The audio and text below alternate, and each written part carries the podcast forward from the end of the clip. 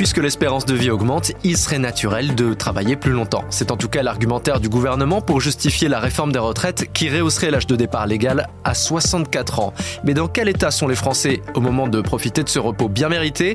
On pose la question à Sophie Cazot, journaliste au service web de BFM TV.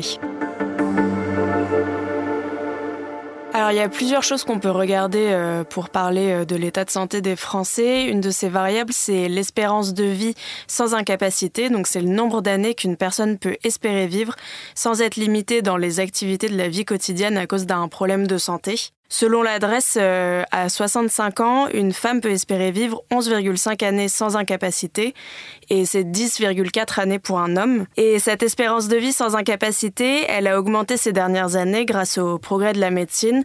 Pour autant, elle cache euh, beaucoup de différences selon les catégories de population. Tu parlais des différences entre les hommes et les femmes. J'imagine qu'un autre euh, critère, une autre variable, c'est le niveau de revenu? Oui, exactement. Par exemple, il y a une enquête de l'INSEE de 2018 qui estime que sur sur la période 2012-2016, l'espérance de vie à la naissance des 5% les plus modestes, elle est inférieure de près de 13 ans à celle des 5% les plus aisés. Et il y a certaines maladies comme le diabète euh, et les maladies du foie qui surviennent plus fréquemment chez les plus pauvres euh, selon l'adresse dans les précédentes réformes des retraites qu'il y a pu y avoir, on prenait aussi en compte la pénibilité de certains métiers. Ça aussi, ça influe sur l'espérance de vie en bonne santé? Oui, clairement. Selon les métiers, les gens ils se déclarent plus ou moins en bonne euh, santé.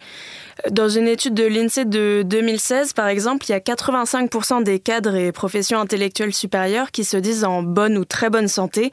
Et ce chiffre, il est de 67% euh, chez les agriculteurs. Ça s'explique euh, de plusieurs manières. Euh, par exemple, les conditions de travail, bien sûr. Et ensuite, euh, il y a aussi des différences dans le recours aux soins. Du coup, pour répondre à la problématique de l'usure au travail, le gouvernement y propose une visite médicale obligatoire à 61 ans pour les métiers les plus exposés, avec donc la possibilité de partir à 62 ans à taux plein si jamais c'est nécessaire. Euh, mais le syndicat, par exemple, des médecins du travail, euh, ils sont assez opposés à ça et disent qu'il faudrait plutôt axer sur la prévention. Merci d'avoir écouté la question info. Tous les jours, une nouvelle question, de nouvelles réponses. Vous pouvez retrouver ce podcast sur toutes les plateformes de streaming, sur le site et l'application BFM TV. À bientôt.